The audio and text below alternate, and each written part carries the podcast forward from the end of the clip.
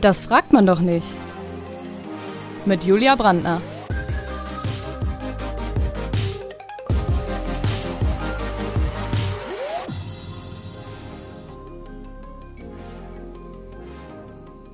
Heute mit Isabel Bahadori.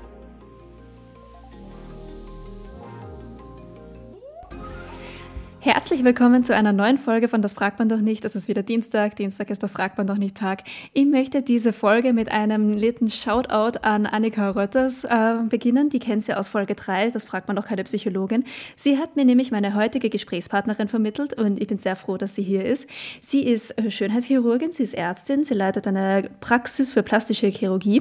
Und es ist vor allem deshalb so interessant, weil ich auf Instagram letztens einen Real Talk über Schönheits-OPs angefangen habe und sau viel Feedback dazu bekommen habe, positives ebenso wie negatives. Und zu Schönheits-OPs gibt es ja unglaublich viele Meinungen und deshalb würde mich jetzt voll interessieren, was die Fachfrau dazu sagt. Ich freue mich sehr, dass du hier, dass du hier bist. Herzlich willkommen, Isabel Bahadori. Ja, vielen Dank. Ich freue mich auch sehr, dass ich ähm, bei deinem Talk mitmachen kann und mal die andere Seite äh, darstellen kann und vielleicht mit ein paar Vorurteilen aufräumen darf. Ja, da da gibt es einige davon, da kommen wir auch gleich dazu. äh, aber kurz noch zu dir. Seit wann äh, leitest du denn die Praxis schon? Mhm, ich äh, leite das mit meinem Mann zusammen, meinem Partner. Also mhm. beruflich sind wir Partner und ähm, ne, ansonsten sind wir verheiratet. Aber ja. ähm, wir machen das schon seit fünf Jahren, fast sechs Jahren. Ja. Genau, ja. Wie bist du gerade auf diesen Beruf gekommen? Oh, als Ärztin, also dass ich Ärztin werden wollte, das stand ganz früh fest. Und ja? Mhm. Und dass du, dass du Schönheitschirurgin werden wolltest? Das hat sich dann im Studium entwickelt. Mhm. Tatsächlich. Also ich hatte auch, ähm, also ich wollte immer Kinderärztin werden.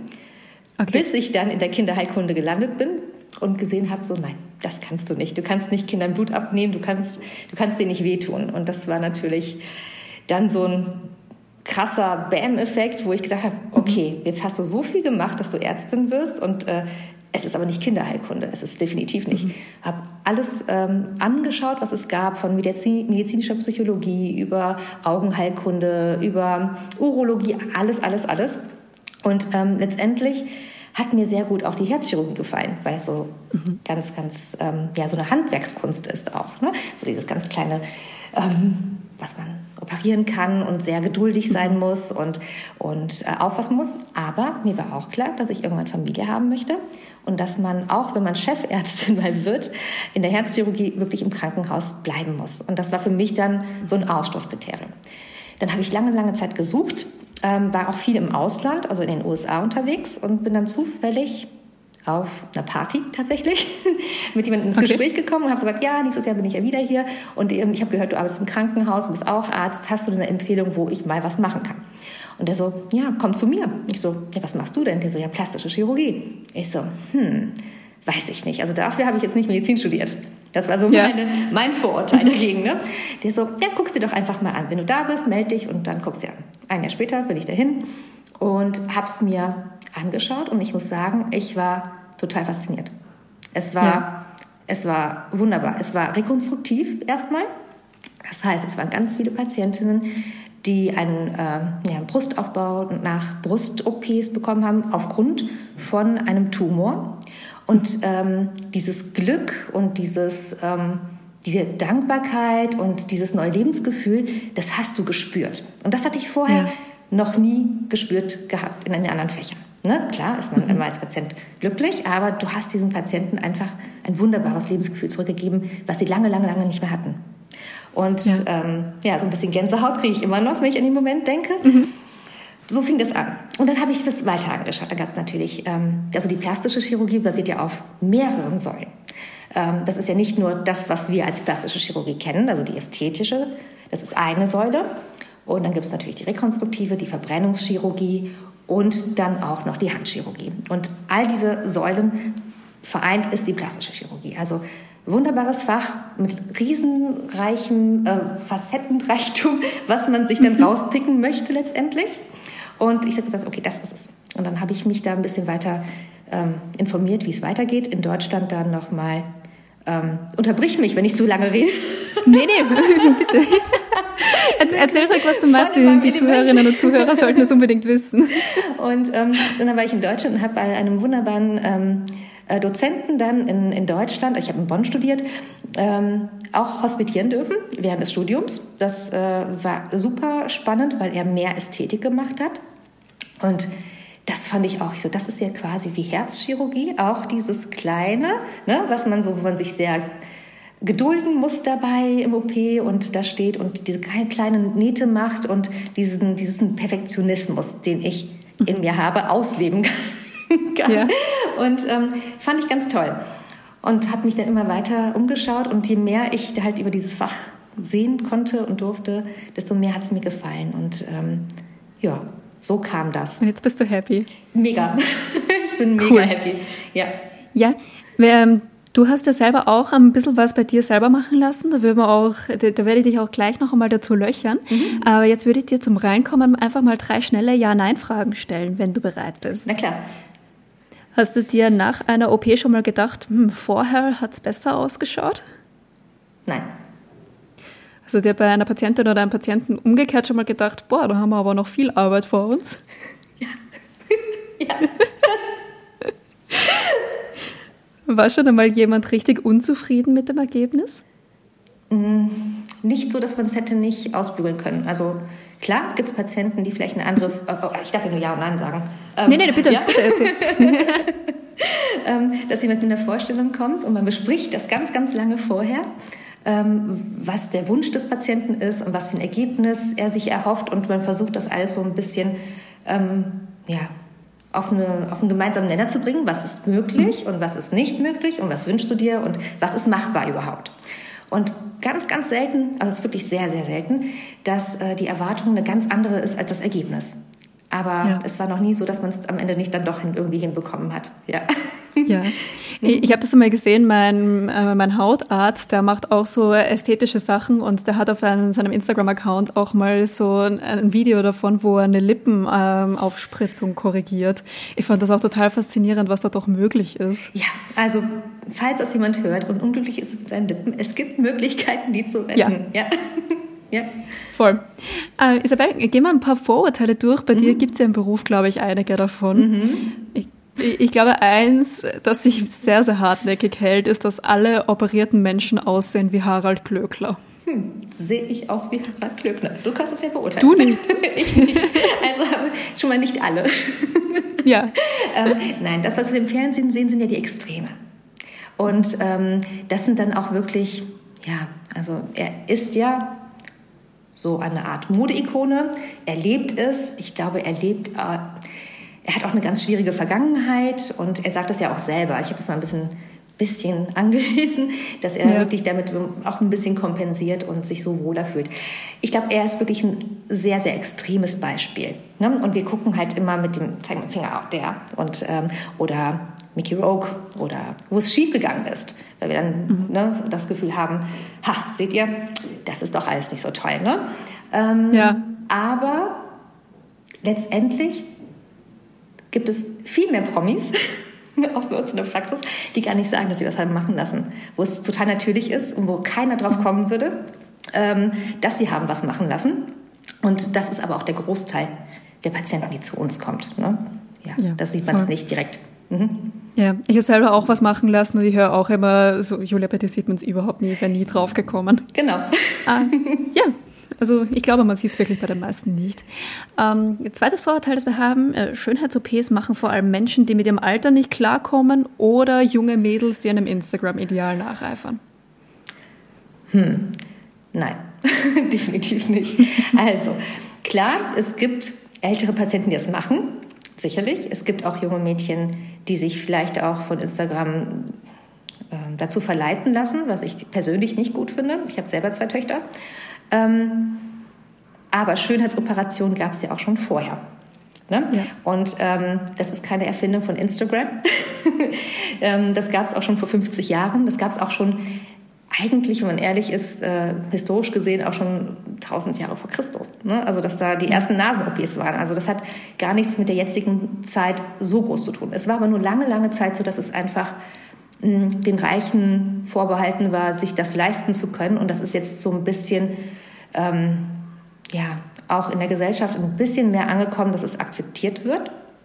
Ähm, meine Eltern stammen aus dem Iran und ähm, bei den Persern, meine Mutter hat sich vor 50 Jahren die Nase operieren lassen und äh, ja. äh, ähm, da kommen jetzt gleich wahrscheinlich, nehme ich schon ein bisschen was vorweg. Und ich habe das mit vor 22 Jahren meine Nase operieren lassen und ich ja. bin nicht auf Widerstand gestoßen, weil das so normal war. Ne? Es war nicht so, dass ich mich erstmal erklären musste oder mich rechtfertigen musste, sondern es war so, okay, ich bin unzufrieden, ich mache das. Und meine Eltern haben mich supportet. Ne?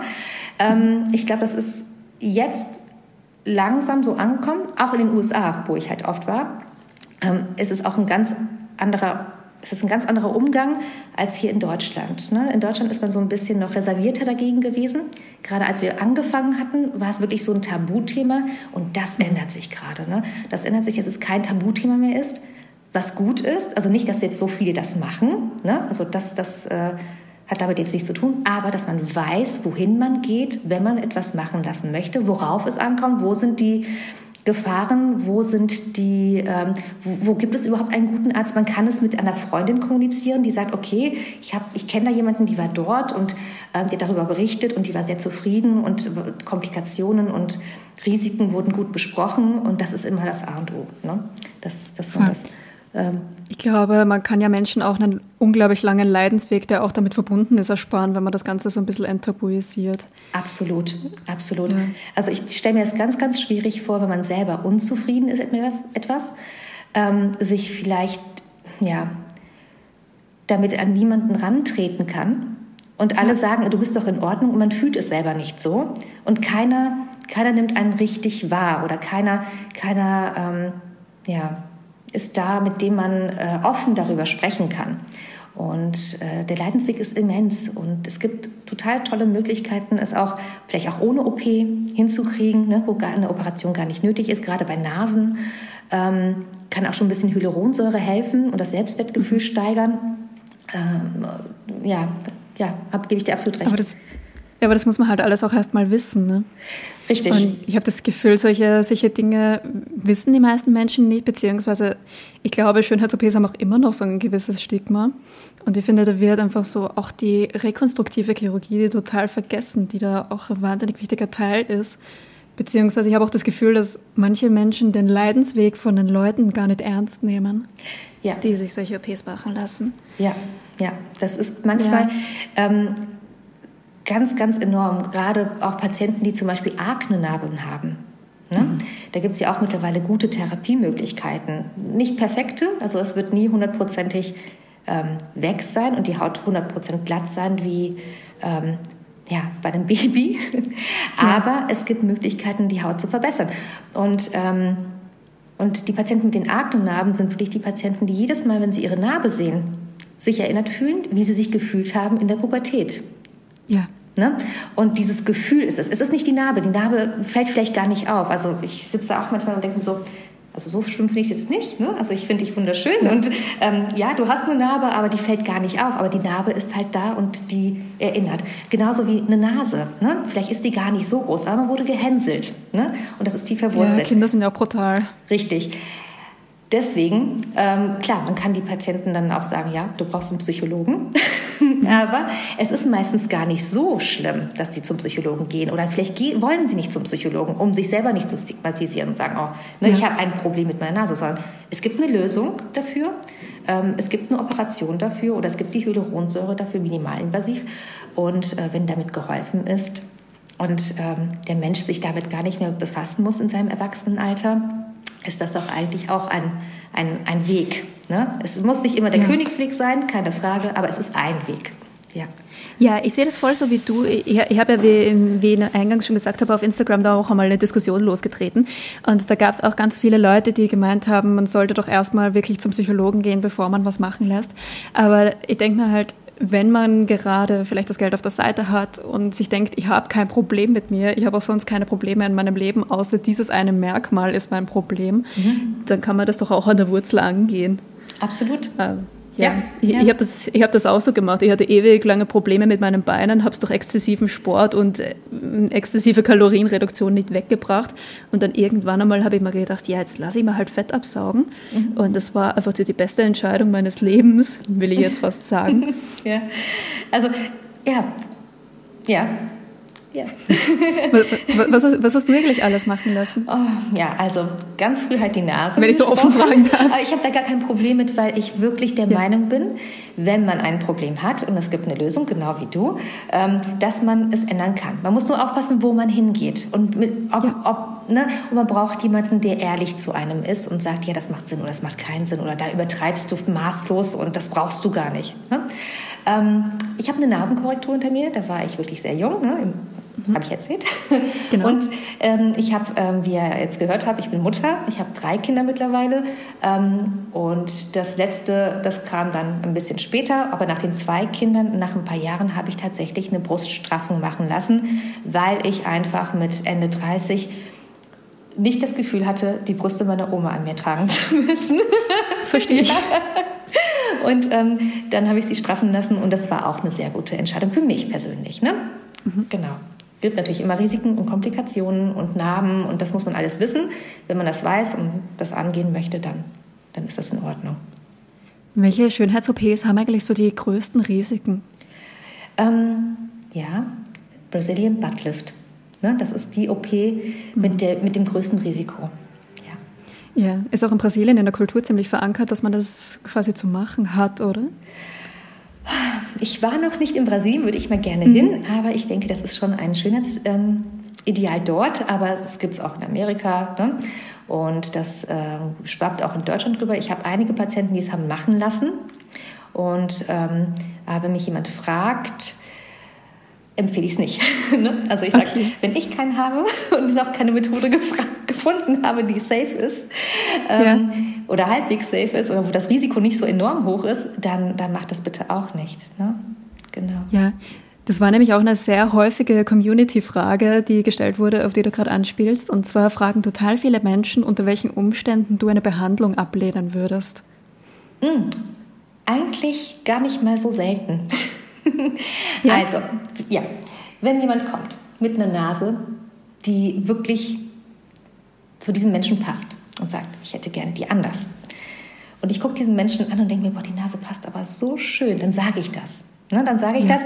Ich so, ja, wir können das machen, keine Frage. Das ist deine Entscheidung, weil ich bin niemand, der für jemanden entscheidet, sondern ich berate erstmal und sage, welche Möglichkeiten es gibt. Und wenn er sagt, ja, er möchte es unbedingt machen und ich der Meinung bin, nein, das, äh, das Risiko ist es nicht wert, ne? dann schicke ich den Patienten auch weg. Oder es gibt ähm, im minimalinvasiven Bereich auch immer wieder mal Modeerscheinungen, neue Sachen, die kommen, die beobachte ich erstmal, die mache ich auch nicht, äh, bis ich davon sicher bin, dass es ähm, dem Patienten nicht schadet. Ne? Dass, es, mhm. dass, das, dass der Nutzen größer ist als das Risiko. Und das ist zum Beispiel ein, ein Beispiel, Kristallkortison. Das war eine Zeit lang so gehypt mit dem Kristallkortison. Ich habe es mir angeguckt, boah, einfach so die Nase verschmieren mit ein bisschen Cortison. Ne? Ähm, mhm. Injektion, das ist ja gar nicht mal so schlecht. Dann habe ich mich darüber informiert und beobachtet und ich habe dann gesehen, es gibt so einige Ärzte, die das anbieten. Klar, die Patienten kommen dann, weiß ich nicht, für eine Lippenunterspritzung dann zu mir. Und mhm. äh, ich sehe dann natürlich auch die Komplikationen, die andere Ärzte machen.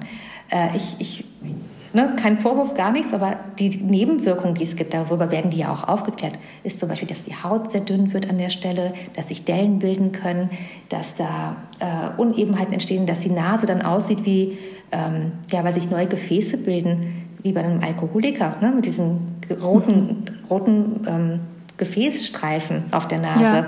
Ja. Ähm, das mache ich zum Beispiel nicht, weil ich denke, da hat der Patient keinen Nutzen von, ne, über die Jahre. Mhm. Und ähm, nee, dann sage ich so, wenn, wenn, die Nase dich wirklich so sehr stört, ne, ja. ähm, dann, dann mach lieber vielleicht doch eine Operation, wenn du die schmale haben willst, weil das ist jetzt auch nicht das, was ich dir empfehle. Ist was anderes, wenn die Nase schon operiert ist und Narbengewebe da ist. Ne? Da hilft es wunderbar. Ne? Aber, mhm. aber sonst mache ich das zum Beispiel nicht. Ne? Okay. Ah. Machst du dann einen Unterschied quasi, wenn die Patienten vielleicht einfach jünger sind oder wenn du merkst, die werden jetzt gerade dazu gedrängt vom Partner? Ja, oder absolut. Etc.? Ja, ja. Also bei mir muss man sich wirklich am Ende des Gesprächs zu 100% sicher sein, dass man es machen möchte. Sonst mache ich es mhm. nicht. Ich schicke die auch nach Hause. Ich sage, denk in Ruhe drüber nach. Ne? Wenn du dich dafür entschieden hast und sagst, ja, du möchtest das, dann komm wieder. Nummer eins, die Ergebnisse sind auch besser. Ne? Der Patient weiß, er hat das selber entschieden ne? und wollte es selber und fühlt sich dann ähm, nie irgendwie übergangen oder überredet oder überzeugt, ja. ne? sondern das ist aus seinem eigenen Willen heraus. Das ist mir sehr wichtig. Das ist aus dem Patienten. Ähm, wenn jemand hier sitzt mit seinem Partner und sagt, ich möchte größere Brüste haben oder ich möchte größere Lippen für den Partner, und der Partner sagt, ja, die braucht größere Lippen. so, mhm. so, innerlich so, nee, so läuft das nicht. Und versuche ja. das Gespräch dann darauf hinauszubringen, ähm, was die Patientin möchte. Ne? Und dann, mhm. da, ne, da, da, höre ich auch ganz exakt hin. Und manchmal sage ich auch, Sie können auch gerne nochmal alleine kommen. Ne? Also es gibt da ganz, ganz viele Möglichkeiten, wie man das herausfinden kann. Und wir Ärzte haben ja so ein bisschen Psychologie auch studiert. Und also ja. Ne, wir haben halt ein bisschen was da gelernt, ja. ähm, wie Patientengespräche funktionieren. Und dann kriegen wir es auch hin, dass wir herausfinden, was die Patientin selber möchte. Oder halt auch nicht. Genau. Ja, total wichtig. Ja. Genau, und die, die zweite Frage war minderjährige oder junge Patienten. Genau, unter 18 behandle ich auch niemanden. Ne? Das mhm. ist so, man, man muss, auch wenn ich selber mit 17 meine Nasen-OP hatte, aber man muss sehr, sehr standfest sein, weil es kommen Kommentare, man muss damit umgehen können, ähm, man braucht ein gewisses Selbstbewusstsein für diese Eingriffe, auch genau wie du sagst, ja, ne, ich stehe dazu, ich, ich habe es gemacht ja. lassen und wenn es rauskommt, tut es dir nicht weh. Also es, es juckt ja, dich gar nicht. Das ist ja eh auch schon passiert. So. genau, also ja, oder auch bei mir. Es ist so, ich habe die Nasen-OP gemacht, ich wusste, dass ich sie machen werde und ich hatte den Support von zu Hause und deswegen, als irgendjemand noch gesagt hat, ja, deine Nase ist operiert, so ja, ist sie. Man braucht eine gewisse Reife für Behandlungen, egal ob es jetzt nicht äh, invasive sind oder invasive Behandlungen. Ähm, man muss sich wirklich sicher sein. Und dafür gibt es die Beratungen, dass man einfach herausfindet auch, ne? wenn man jemand sagt, ich bin mir nicht sicher, kann man es natürlich auch im Gespräch herausfinden. Braucht man aber wirklich einen ehrlichen Arzt, der das dann ne, so ja. herausfindet, was der Patient möchte. Genau. Mhm. Also wie, wie läuft quasi so eine Behandlung bei dir ab, so vom ersten Gespräch bis hin zum finalen Ergebnis? Gibt es da so einen Beispielablauf? Beispielablauf. Also, ähm, man kann ja über Instagram schimpfen, so viel man möchte. Aber was gut ist, man hat Vergleiche, man kann sich die Ärzte aussuchen, man kann gucken, passt mir die Nase des Arztes, ja? Ist der, ist der mir sympathisch? Ähm, Komme ich mit ihm klar? Wäre das jemand, mit dem ich äh, offen sprechen könnte oder nicht? Ähm, früher waren es ja wirklich diese alten Herren, wo man da hingegangen ist und noch gezittert hat. Heutzutage ja. ist, es, ist es Gott sei Dank nicht mehr so. Es gibt ganz, ganz viele tolle Kolleginnen auch, die wunderbare Arbeit leisten. Und ähm, ich glaube, dass... Äh, dass sie dann auch ehrlicher beraten werden, weil wir jetzt an einem Punkt gekommen sind, wo es halt noch, noch mehr Menschen gibt, die das gerne machen würden und die OP-Kapazitäten gar nicht mehr das äh, aushalten könnten, so viel ja. zu operieren. Also wird denke ich, auch ähm, ehrlicher beraten als noch vor 30 Jahren. Ähm, aber ähm, zurück zu deiner Frage. Die war? Beispielablauf von einer, von einer Behandlung. Ähm, genau, Patient äh, recherchiert, informiert sich, ähm, weiß eigentlich immer so ziemlich genau ungefähr, was, was er haben möchte, ob es jetzt Nase ist oder Fettabsaugung oder, oder eine Lippenunterspritzung ist. Ähm, fragt am besten im Freundeskreis nach und kriegt dann Empfehlungen. Und dann rufen die an, machen einen Termin oder schreiben mir auf Instagram oder schreiben eine E-Mail auf unserer Seite und dann ist schon mal der erste Kontakt und ähm, da wird ein Termin gemacht. Meistens wartet man leider ein bisschen, bis man einen Termin bekommt. Kommt zur Beratung und ähm, genau, bei Lippenunterspritzungen ist es natürlich so, oder bei, bei Gesichtsunterspritzungen oder Botox, Botulinumtoxinunterspritzungen, dass man das im Anschluss an die Beratung, wenn es unbedingt machen möchte, dann auch machen lassen kann. Das geht ja relativ mhm. schnell und muss man nicht extra nochmal vorbeikommen. Ähm, ansonsten ist halt eine ganz umfangreiche Beratung immer dabei. Ne? Ähm, und, und dann gibt es natürlich Patienten, die kommen erstmal gar nicht wieder, die gehen vielleicht ja. woanders hin. Ähm, holen sich noch eine zweite Meinung oder eine dritte Meinung. Ähm, es gibt auch Patienten, die dann wieder zurückkommen. Es gibt alles. Ne? Und es gibt mhm. nicht, also ich, ich glaube, es gibt nicht den einen Arzt, der alle Patienten glücklich machen kann, sondern der Patient sucht sich schon jemanden aus, der ihm am sympathischsten ist oder wo er denkt, so ja, da habe ich ein gutes Gefühl. Und genauso soll es auch sein. Ja, total wichtig. Ich habe das leider nicht gemacht. So mir le leider zu wenig Meinungen geholt und habe es dann ein bisschen bereut. Aber also das, ich kann das auf jeden Fall voll unterschreiben. Wenn ihr sowas machen wollt, bitte checkt mehrere Ärzte ab genau. und hört aufs Bauchgefühl. Bauchgefühl ist so wichtig, ja. Und natürlich Total. auch die, die Erfahrung und die Qualifikation natürlich auch. Ne? Absolut. Gerade bei Unterspritzungen, ne? ganz, ganz wichtig, gerade bei Unterspritzungen. Es gibt so viele, die das eigentlich illegal machen. Mhm. Ähm, sprich Kosmetiker, Friseure, ähm, es gab ja mal so einen Skandal, wo nicht wirklich Heilpraktikerinnen sich ausgegeben haben, als Heilpraktikerinnen Unterspritzungen durchgeführt haben. Okay. Und leider sehe ich natürlich die Komplikationen. Ne? Mhm. Ähm, und ähm, das sind auch manchmal auch schwerwiegende Komplikationen, auch wenn es nur Füllerbehandlungen sind. Ne? Da muss ja. man wirklich aufpassen. Ein bisschen zur Erblindung ist da wirklich alles, alles möglich. Ja, deswegen ja. Ähm, braucht man eine gute Aufklärung vorher. Ja, und spart nicht an eurer Schönheits-OP, Leute. Das zahlt nein, sich nicht nein, aus. Es ist halt, es halt doppelt oder dreifach oder ne, man hat eine ja. Narbe. Also das, das lohnt sich nicht. Lieber dann wirklich das zu einem Arzt gehen, der sich darauf spezialisiert hat. Ja. Unbedingt. Was ist eigentlich so der häufigste Eingriff, den du so durchführst? Ähm, Tatsächlich schwankt das immer. es gibt so Phasen, wo ich denke, so, oh, heute habe ich echt nur Nasen gemacht. Und es gibt so Phasen, wo ich denke, heute war es aber nur Botox und dann, oder nur Lippen. Was ich ja. am liebsten mache, sind tatsächlich Lippen. Ehrlich. Ja, oder, ja das, ähm, das mache ich wahnsinnig gerne, weil es am meisten verändert, finde ich mhm. persönlich. Ähm, man guckt den Menschen ja immer in die Augen und dann ab und zu beim Gespräch Leider haben wir gerade die Masken, aber wenn wir die nicht hätten, würden wir andauernd ne, so ein Dreieck bilden. Ne? Auge, Auge, Mund ja. und dann wieder zurück. Und ähm, klar, Zornesfalte wäre dann so eine andere Sache, aber das sind so die zwei, zwei grundlegenden Sachen, wo ich denke, wenn die zwei Sachen halbwegs passen, dann wirkt man viel frischer, freundlicher, auch attraktiver, was aber nicht das Wichtigste ist, und man fühlt sich wohler. Ne? Ja. Und ähm, vor allem freundlich. Das ist ja das, was, was viele Patienten von mir verlangen, dass sie frischer aussehen und ein bisschen freundlich aussehen. So, ich bin gar nicht wütend, aber alle sagen, ich bin die ganze Zeit wütend. Was machen wir denn Boah, jetzt? ja, ne? ich kenne das. ja. ja habe auch schon mal überlegt, mir irgendwie Botox zu spritzen lassen, damit ich mein Gesicht mal ein bisschen mehr im Griff habe. Mir gleitet immer die Mimik so sehr. auch ich sehe dich ja gerade, ich, ich finde nicht so sehr. Das, äh ja, ja, im, im Alltag ist es öfter. Äh, ist es öfter.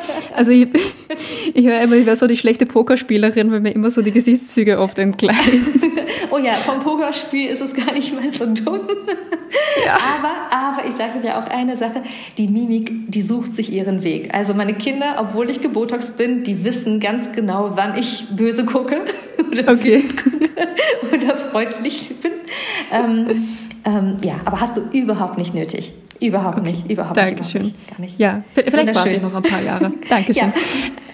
Zu, Botox ist auch noch eine Frage aus der Community gekommen, die ich ganz lustig gefunden habe, deshalb würde ich sie dir gerne stellen. Und mhm. zwar, ähm, Botox ist ja quasi so ein Nervengift, das die Muskeln so ein bisschen lähmt, wenn ich das richtig äh, mhm. wiedergebe.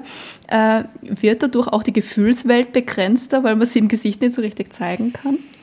Mhm. Tatsächlich gibt es dazu Studien, die das ja? sagen, mhm. dass man einfach nicht mehr so gut spiegeln kann. Also das heißt, man kann nicht so empathisch auf den anderen reagieren. Ne? Wenn jemand traurig guckt, dann guckt man ja meistens dann als Spiegel auch traurig und fühlt das mit, was der andere fühlt. So, diese Studie habe ich natürlich durchgelesen und zum Teil stimmt sie, aber dann kommt das Aber. Ja. Es ist verzögert. Also es ist nicht komplett nicht da, sondern es braucht einfach so eine Millisekunde länger, bis man das Gleiche dann fühlt. Ne? Ähm, also das ist so ein bisschen, finde ich, ein gutes Argument für die Skeptiker. ja. Aber es ist auch nicht so ganz so schlimm. Ne? Ähm, ich bin immer noch empathisch, obwohl ich, glaube ich, außer in den Schwangerschaften und in Stillzeiten immer gebotoxt war, seitdem ich Anfang 30 bin. und ähm, ich bin, glaube ich, ein sehr empathischer Mensch. Ne? Genau. Ja, kann ich mir auch vorstellen. Auf der anderen Seite ist es so, dass ähm, Botulinumtoxin ja wirklich verteufelt wird. Also das Botox, ne, das heißt ja eigentlich, ja. Ist ja, Botox ist ja nur ein Handelsname, das heißt ja eigentlich Botulinumtoxin. Und ähm, zu Unrecht. Also wenn ich die Wahl hätte zwischen einem Filler, also Hyaluronsäure und Botox, und es beides würde klappen, würde ich immer Botox bevorzugen oder Botulinumtoxin mhm. bevorzugen. Ähm, es hat viel mehr, weniger Nebenwirkungen, als man denkt und das ist gar nicht so schlimm. Es, es gibt seit 30 Jahren dieses Medikament. Es ist eines der bestuntersuchten Medikamente überhaupt auf der Welt. Es gibt mhm. zig Studien und es wurde ja nicht nur für Beauty-Eingriffe benutzt, sondern es, wird, es gibt ein ganz, ganz großes Spektrum, wo dieses Medikament benutzt wird. Auch bei Kindern tatsächlich, jetzt nicht, wenn sie keine Falte haben, sondern wenn sie zum Beispiel einen schiefen Hals haben, einen Spasmus haben. Ähm, es wird bei, bei Patienten benutzt, ähm, die zum Beispiel ein stielendes Auge haben oder ähm, bei Zuckungen ja. im Auge. Ja, Migräne habe ich mal gelesen. Ja, ja Migräne, wunderbar. Also das, das, sehe ich immer wieder, dass es bei Migräne hilft. Bei mir tatsächlich mhm. auch. Ich habe ich hab auch keine starke Migräne. Also ich will da niemanden, der wirklich eine starke Migräne hat. Ich glaube, das kann man gar nicht nachvollziehen, wie schlimm das sein kann. Mit sieben ja. Tage einsperren, mit Dunkelheit und nicht telefonieren können, nicht arbeiten können. Und ähm, da habe ich tatsächlich in Bonn, wo, wir haben ja zwei Praxen, ähm, wahnsinnig viele Patienten, weil sich das so rumgesprochen hat. Ne? Äh, in Köln ist es halt ein bisschen anders. Hier kommen die wirklich für, sind viel offener für Ästhetik. Ja. Ähm, und in Bonn ist es noch ein bisschen so den Anfängen tatsächlich. Also je, je weiter weg man von den großen Städten und Düsseldorf und Köln kommt, desto langsamer entwickelt sich das mit den Beauty-Sachen. Und da hat sich das wirklich rumgesprochen, dass es super gut hilft gegen Migräne. Und ich sage, okay, wenn es es, es ist ein Versuch wert. Wenn man alles schon ausprobiert hat, Medikamente ausprobiert hat, ähm, da gibt es ja auch ganz, ganz neue Methoden, die wahnsinnig teuer sind, die man, als selbst, die man selbst zahlen muss. Man kann auch mal versuchen, das mit dem Botox in den Griff zu kriegen. Wenn es funktioniert, super. Wenn es nicht mhm. funktioniert, dann hat man es einmal versucht und lässt es sein. Und im schlimmsten Fall hat man eine Falte weniger. das ist schön zusammengefasst. Ja, also wir, wir haben es ja jetzt auch schon ein bisschen, ein bisschen angeschnitten, das Thema, aber es gibt ja auch durchaus Momente, wo Beauty-OPs oder Schönheits-OPs auch einen medizinischen Nutzen haben können. Fallen dir dann noch weitere Beispiele dazu ein? Ähm, ja, also zum Beispiel bei Bruxismus. Also, versuch's mal zu erklären. Ich befehle manchmal die, die Worte, wo ich es einfach erkläre und dann denke ich sehr lange nach. Ähm, ja, ich genau, kann das. Zähneknirschen, genau, so heißt das. Ja? Zähneknirschen. Also es gibt ja ähm, ganz viele Menschen oder Patienten, die nachts knirschen. Und das merkt man daran, dass der Muskel hier wirklich sehr stark ist und die haben so einen Zahnabrieb. Meine Freundin ist Zahnärztin. Ähm, die macht Zähne dann neu und schickt die Patienten anschließend zu mir, damit äh, sie die Zähne, die sie halt für wahnsinnig viel Geld gemacht haben, nicht nochmal kaputt ähm, reiben. Ja. Ne? Die knirscht dann so hart. Die waren dann aber auch schon bei der Physiotherapie, die waren auch schon beim Osteopathen, die waren beim Kieferchirurgen, die waren schon überall und keiner kann denen helfen. Und dann komme ich und sage, okay, wir können das jetzt auch mal probieren und wenn es dir mhm. hilft, super und wenn nicht, dann ist es ja, also es hält ja eh nicht lange. Das ist, also Botulinumtoxin ist ja etwas, was drei bis sechs Monate hält und wenn es dann das nicht war, dann, dann ist es auch wieder weg. Ne? Aber es ist zu 90 Prozent hilft das. Wie gesagt, Migräne, Zähneknirschen, also Bruxismus, manchmal sogar bei Tinnitus. Ähm, mhm. Dann ähm, hilft es gegen den Achselschweiß. Ne? Es gibt Menschen, die haben eine Hyperhidrosis, also das heißt, die haben so ein übermäßiges Schwitzen und die schämen sich dafür. Ne? Man, man, ist im ja. Büro, man schwitzt und die müssen wirklich alle zwei Stunden, das kann man gar nicht nachvollziehen, wenn man es nicht hat. Man denkt so, ja, so ein bisschen im Sommer schwitzt ja jeder. Nein, die schwitzen auch im Winter. Ne? Die, schwitzen, ja. die schwitzen und schwitzen und das ist denen sehr, sehr unangenehm. Die schwitzen an den Händen, an den Füßen. Ähm, die können sich gar nicht normal verhalten in ihrem Alltag, gerade was so Jobs, ne? wenn man so im Anzug sitzt im, im Sommer. Ne? Das, das ist schon natürlich etwas, was denen medizinisch weiterhilft, wenn sie so ein bisschen was unterspritzen lassen. Ähm, mhm. Ähm, und sie schwitzen nicht mehr. Das ist ein ganz anderes Lebensgefühl. Ja. Ja, ja. Ja, oder generell, wenn man wenn man es auf generelle Beauty-OPs oder Schönheits-OPs ausweitet, ähm, Liposuktionen bei Lipödem wahrscheinlich. Ja, ja, auch ja, ein wichtiges ja, Beispiel. Auch ein wichtiges Beispiel. Das kann auch kaum ja. jemand nachvollziehen. Sagen, ja, nimm doch mal ab. Nee, bei Lipödem ja. geht das nicht. Es ist einfach nicht machbar. Es kann auch sein, dass es wahnsinnig weh tut, das Ganze. Ne, das, kann, ähm, das, das kann auch keiner nachvollziehen. Denken so, ja, warum macht die denn keinen Sport? Doch, die machen Sport, die versuchen auch alles. Äh, das ist so ein Eingriff, wo ich sage, ja, Gott sei Dank übernimmt das in einigen Fällen die Krankenkasse. Wo es, ne, da sollte man auch mal gucken, dass man da mit der Krankenkasse spricht oder mit seinem Arzt spricht, ob da ne, das auch finanziert wird von der Krankenkasse. Weil es ist wirklich eine Krankheit ne, und das sehen viele Menschen Eben. nicht. Mhm. Genau. Ja, ich, ich, glaube, da muss die Krankenkasse aber auch noch ein bisschen nachbessern, wenn ich mir das so anhöre, was so Leute mit Lipidem für einen Leidensweg haben. Ist so. Also ich glaube, die zahlen es ja. auch echt so im letzten Stadium dann. Ähm, mhm. der, der, Kampf lohnt sich. Ne? Manchmal hat man dann auch schon Patienten, also wir machen keine Lipödem-Operationen ja. bei uns, aber es gibt Zentren in Köln, die das machen, sich spezialisiert haben. Ich denke, da, da ist eine gute, eine gute Anlaufstelle, weil die sich jeden Tag damit befassen. Und ähm, ich glaube, da ist so ein kleiner Wandel auch in dem Gesundheitswesen, dass es immer mehr, ne, das sehe ich immer auf den Kongressen und Fortbildungen, dass es immer ein größeres Thema wird. Vor, vor ein paar Jahren war es noch gar ja. nicht so ein Thema. Ne? Also. Ja, ich glaube, sie würden sich auch ein bisschen was sparen, wenn sie das früher operieren würden, als im Endstadium, absolut, oder? Absolut, absolut, ja, ja. Das denke, ich mir, das denke ich mir immer wieder, das ist eigentlich so unwirtschaftlich. Vieles, vieles ist ja. unwirtschaftlich, ja. Aber ja. gut, die haben das Problem auch nicht und vielleicht können sie es nicht verstehen und denken sich, ja, ne, wie viele andere ja. auch mit den Vorurteilen, ja, die kann doch abnehmen, ist auch nur Fett. Ne? Genau. Ja, total. Schade eigentlich. Sehr. Weil, was ich auch schade finde, ist, äh, dass ich so oft schon das Argument gehört habe, dass Schönheits-OPs unfeministisch sind, weil man ja, weil Frauen ja so quasi durch das Patriarchat dazu gedrängt werden würden, so einem Schönheitsideal nachzueifern, das man gar nicht erreichen kann. Was, was ist deine Meinung dazu? Also, habe ich äh, mir tatsächlich vorher noch nie Gedanken darüber gemacht und ähm, ist man Feministin, obwohl man äh, sich hat operieren lassen? Ja, ist man.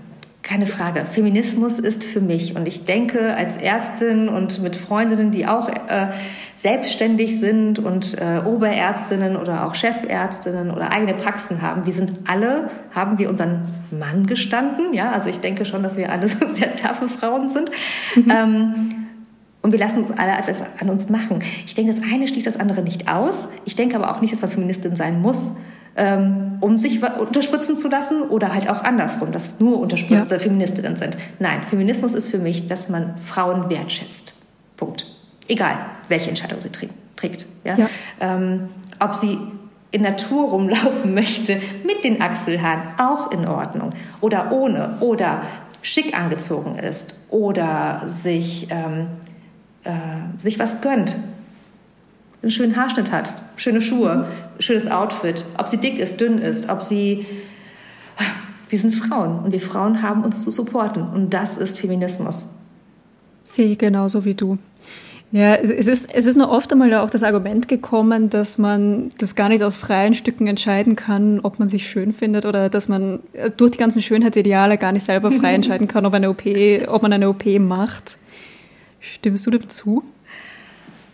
das ist, ja, ich, ich weiß, worauf die hinaus wollen. Mhm. Und sicherlich bei einigen trifft das zu, muss man ganz ehrlich sein. Also ich bin da Klar. wirklich sehr ehrlich, dass es bestimmt Patienten gibt, die sich von außen dazu treiben lassen. Aber das ist selten. Ich würde sagen, vielleicht so drei Prozent. Ja? Die anderen sind wirklich sehr, sehr klar. Aber bei uns, ich weiß nicht, wie es bei anderen, bei anderen Praxen sind, aber bei uns ist es wirklich so sehr klar, dass sie wissen, was sie wollen und ähm, das für sich machen ich habe auch, ganz am Anfang hatten wir das, wo Patienten gekommen sind und gesagt haben, ich möchte einen Kylie Jenner Lippen. Und ich kannte Kylie Jenner nicht, weil ich ganz andere Generation bin. Ich so, was ist eine Kylie Jenner Lippe? Und ähm, bis ich dann darauf gekommen bin, was es ist. Und äh, ja,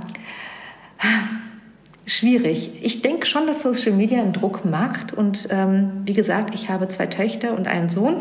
Und ich möchte natürlich nicht, dass sie sich irgendwie zu irgendwas gezwungen fühlen. Auf der anderen Seite habe ich auch eine Nichte, die, die ist 19 Jahre alt und die hat mich ja als ihre Tante, theoretisch könnte sie ja aus den Vollen schöpfen, und sagt, nein, Tante, ich fühle mich wunderschön, so wie ich bin. Ne? Also die, ja. die ähm, und das ist es. Also nicht, weil es das gibt, machen das die Patienten oder die ähm, jungen Menschen, sondern wirklich, wenn sie ein Problem haben. Und ja. äh, das sollte man nicht vergessen. Ja, das ist wirklich, die Menschen haben ein Problem und kommen und brauchen ja, Rat. Ne? Und das ist wirklich, also ich kenne auch aus ihrem Umkreis oder ich habe auch andere Nichten, halt ne, Kinder von den Cousinen von mir, die kommen nicht zu mir und lassen sich was machen, nur weil ich da bin. Die sind sich ihrer sehr, sehr bewusst. Ne? Sie finden sich schön, wie sie sind. Ob sie jetzt ein paar Gramm mehr haben oder weniger haben, auch wenn ich die Tante bin, ne? ähm, ja. die das alles für sie machen könnte. Liegt daran, dass sie ganz viel Liebe von zu Hause bekommen. Und das kann ich auch jedem raten, ne? dass man seinen Kindern einfach wertschätzt und sie liebt. Dann kommen die gar nicht erst auf die Ideen zu suchen, wie kann ich etwas an mir verändern, damit ich geliebt werde. Ja. Ne? Sondern ich glaube, das ist dann was, was anderes. Aber ja, gibt es auch natürlich, die sich uns Instagram ja. ähm, dazu anleiten lassen. Ja, hat dir schon einmal jemand, äh, hat dir schon einmal jemand gefragt, warum du nicht was Sinnvolles als Chirurgin machst und Leben rettest? Ach, habe ich mich auch selber auch schon gefragt. Das ist gar keine so abwegige Frage. Ähm, ja, warum ich das mache, was ich mache, ist einfach, es hat sich ja so ergeben. Dann war ich ja ganz lange ähm, ja auch im Krankenhaus tätig und äh, habe auch Menschenleben gerettet, so im Oldschool-Sinn, ja. was so Ärzte so machen, äh, reanimiert und, und ähm, auf Intensivstation gearbeitet und operiert und irgendwelche Tumoren operiert. Das Problem war aber leider, und das ist leider immer noch nicht so ganz so teuer, sobald du Kinder hast, sobald du nicht mehr die ganze Zeit zur Verfügung stehst als Arzt, ist es sehr schwierig. Ich hatte eine 70-Prozent-Stelle im Krankenhaus und ähm, war aber gefühlt immer da, trotz zweier kleiner Kinder. Ja. Ähm, ich habe meine Kinder nicht selber zum Kindergarten fahren können, also zur Kita fahren können. Ich konnte sie auch nicht selber abholen. Das hieß, beim, jemand anderes musste sie hinfahren. Um 7 Uhr morgens machen die auf. Ne? Also äh, ich musste um 7 Uhr auf der Arbeit sein. Wenn ne? Chirurgie ist, ja. die OPs fangen so früh an. Und du musst dich vorbereiten davor. Du gehst einmal durch die Station und guckst dir alles an und äh, dann gehst du erst zur OP.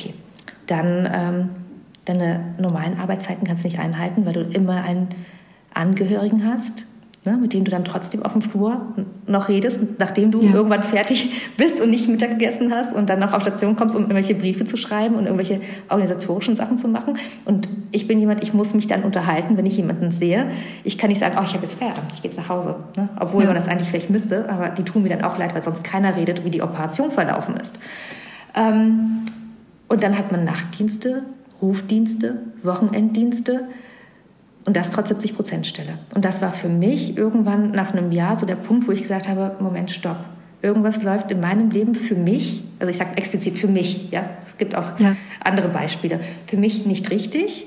Das ist mir, also ich werde weder meinen Kindern gerecht noch auf der Arbeit, ne, weil das ist so ein Spagat, den kann ich nicht. Ne? Also wie gesagt, es gibt auch Frauen, die es wunderbar schaffen, ähm, aber für mich war es zu dem Zeitpunkt irgendwie organisatorisch, habe ich mich nicht gut gefühlt dabei.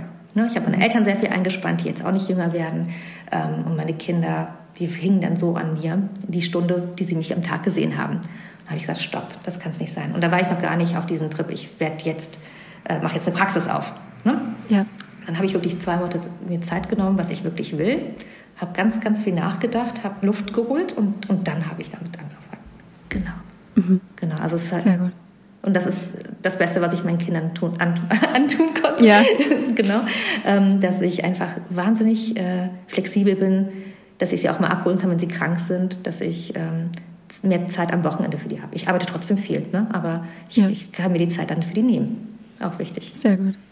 Ja, und irgendwie finde ich schon, dass du auch Leben rettest mit dem, was du tust, weil ich glaube, du gibst Menschen ja auch unglaublich viel Lebensqualität zurück.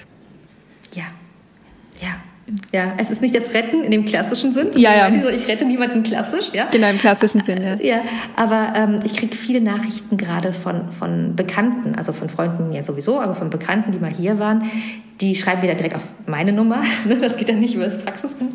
Und die schreiben mir, vielen Dank für das Gefühl, was du mir gibst. Das habe ich schon lange nicht mehr gefühlt. Oder ich fühle mich jetzt schön. Danke dir. Schön, dass es dich gibt. Also, das, das ist natürlich auch was Tolles. Und ähm, ich glaube, das kann auch, das, hm, ich habe es auch erst nach ein paar Jahren gesehen. Ich glaube, nach drei Jahren, wo ich die Entwicklung von den Patienten auch gesehen habe.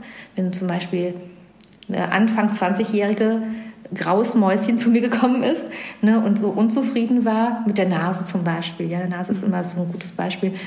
Ähm, und wir haben die gemacht und das hält ja eigentlich relativ gut. Und ich, ich sehe sie nach einem Jahr wieder und wir führen es wieder so ein bisschen vielleicht auf. Und dann nach zwei Jahren wieder und ich sehe diese Entwicklung, dieses Selbstbewusstsein, wie das dann gewachsen ist und dass aus denen tolle Frauen geworden sind, die ne, auf eigenen Füßen stehen, vielleicht ihr Studium abgeschlossen haben, ihren Partner, also die zeigen mir dann auch die Bilder und ich finde das immer so schön, das mitzuverfolgen, dass durch so, so eine Kleinigkeit auch die Selbstwahrnehmung verändert manchmal.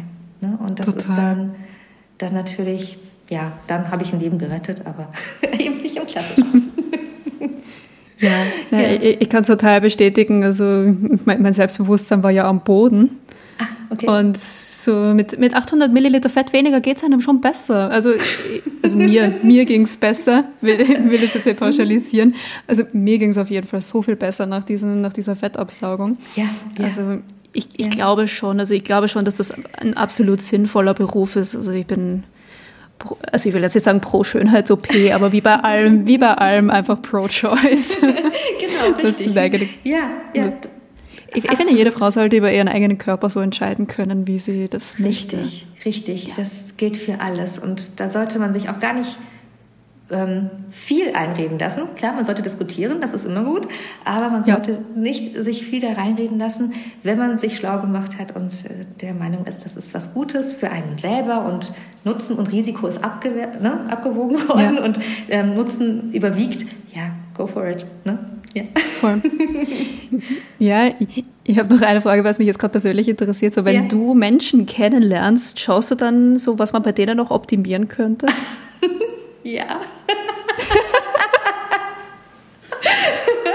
War früher noch viel extremer am Anfang, wo man damit anfängt. Dann ja. sieht man auch jeden in der Straße so, der braucht jetzt aber Botox und der braucht jetzt auch eine Nase-OP und der braucht eine Brustverkürzung oder die.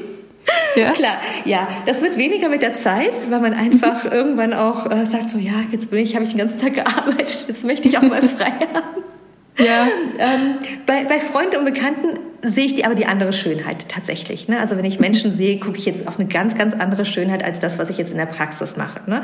Also ja. zum Beispiel würde ich nie auf die Idee kommen, meiner besten Freundin zu sagen, boah, deine Ohren geht gar nicht.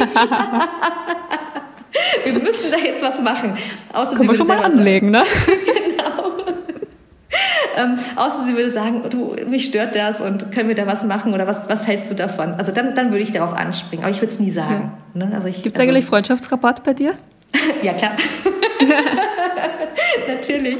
Ähm, ähm, das ist ja genauso wie wenn man einen, einen Maler oder Tapezierer als Freund hat, dann hat man ja. auch die Wand schön tapeziert und gemalt. Und meine Freundinnen profitieren auch davon. Aber ich profitiere natürlich auch von meinen Freundinnen.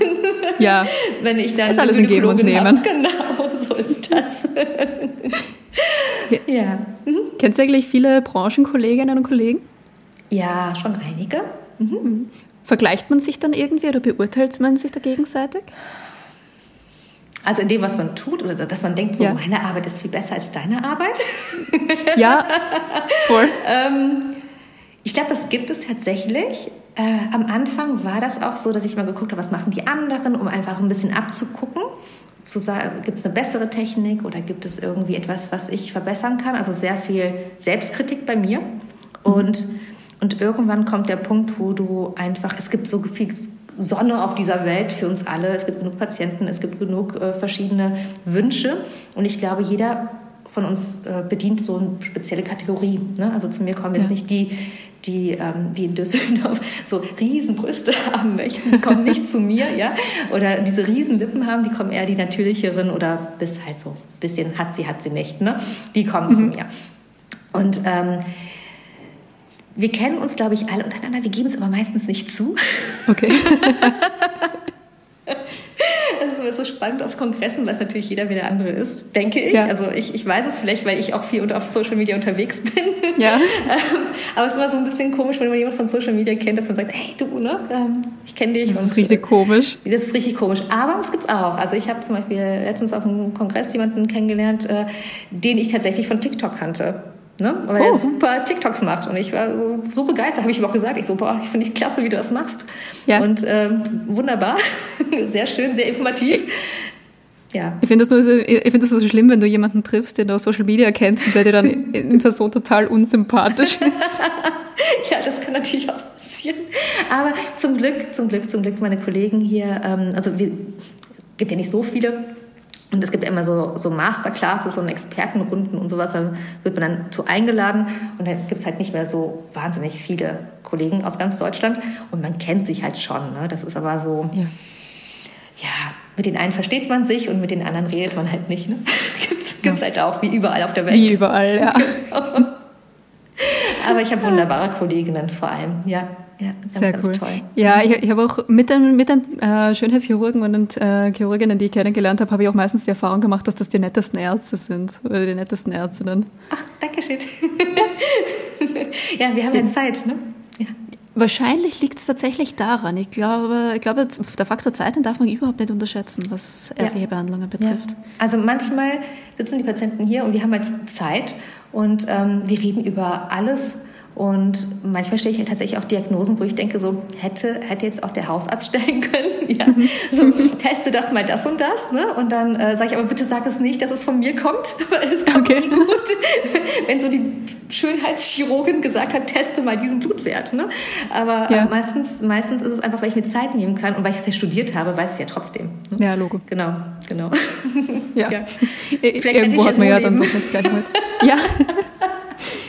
Vielleicht, vielleicht auch Lifehack für die Leute da draußen, denen die Wartezeiten beim Hausarzt zu lang sind. Genau. genau. Geht mal zum plastischen Chirurgen. Genau.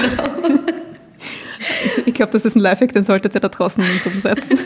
ich dachte, wir machen uns damit keine Freunde bei den plastischen Chirurgen, wenn nichts mehr so, so schnupfen. Nee, gut. Ja, ja, vielleicht hilft ja Botox. Immer. Ja. Immer wenn ich hilft Botox. Nein, Quatsch. ja. Isabel, ich habe noch eine Abschlussfrage für mhm. dich. Und zwar, wenn du deinen Job irgendwann einmal nicht mehr machen könntest, was wäre denn dein Plan B? Oh. Boah, gute Frage. Das war ja mein Plan B. ah, okay. ähm, dein Plan nein, C. Mein Plan C. Also, ich denke, wenn ich das nicht machen würde, würde ich irgendwas Künstlerisches machen. Das war nämlich immer schon. Äh, ich hatte Kunst-LK und Bio-LK und ich habe beides geliebt. Ja. Und ähm, dann habe ich mich natürlich für das Vernünftigere entschieden. ich glaube, ich würde irgendwas Künstlerisches machen, tatsächlich. Ja. Ja. Ja, bei der Nase kann man sich ja doch nicht so künstlerisch austoben, wenn man gerne würde. Ach doch, ach doch, doch, doch. Ja? Kann man? Ja. ja. Okay. Sehr sogar. Ja, das ist total die Kunst. Also ich finde, ähm, das passt auch irgendwie bei mir, weil es äh, doch Kunst ist. Also Sachen ja. wegzulassen oder also so ein, ähm, ja, so ein künstlerisches hört sich immer so komisch an. Dass, wenn ein Patient vor mir ist, dann kann ich ihn in meinem Kopf modellieren und künstlerisch mhm. gestalten, so, so wie ich mir vorstelle, wie es aussehen könnte. Ne? Und das ist ja schon das Gleiche eigentlich, als wenn man so eine Knetmasse macht. Ja, hast du es eigentlich eh schon ganz gut kombiniert. ja, aber ich denke, ich würde Kunst machen, ja. Mhm. Sehr cool. Isabelle, ich danke dir vielmals für deine sehr, Zeit. Sehr, sehr gerne, Julia. War das ein sehr, sehr viel Spaß gemacht. spannendes Thema. Ja, ich hoffe, dass ich ähm, dass ich so einige ähm, Vorurteile aufheben konnte und da vielleicht auch welche bestätigt habe, wer weiß. ähm, aber als, als Fazit so, ich, wirklich, was du auch sagst, ist äh, leben und leben lassen. Ne? Ähm, Auf jeden Fall. Und supporten. Frauen supportet euch. Das ist das A und O in dem Leben. Also es gibt genug Hürden in, in unserem Leben als Frauen und ja. da müssen wir uns selber nicht im Weg stehen. Ich finde, das ist ein wunderschönes Schlusswort. Ich glaube, damit hören wir auf. Isabelle, ich verlinke deinen Account ähm, nochmal in unseren Show Notes. Dann könnt ihr euch alle draußen anschauen, was Isabelle so macht. Und ja, vielleicht, wenn sie euch sympathisch war und ihr eh schon länger mit dem Gedanken spielt, vielleicht auch mal vorbeischauen. Isabel, ich wünsche dir noch einen wunderschönen Tag. Vielen Dank für deine Zeit. Dankeschön. Tschüss. Tschüss.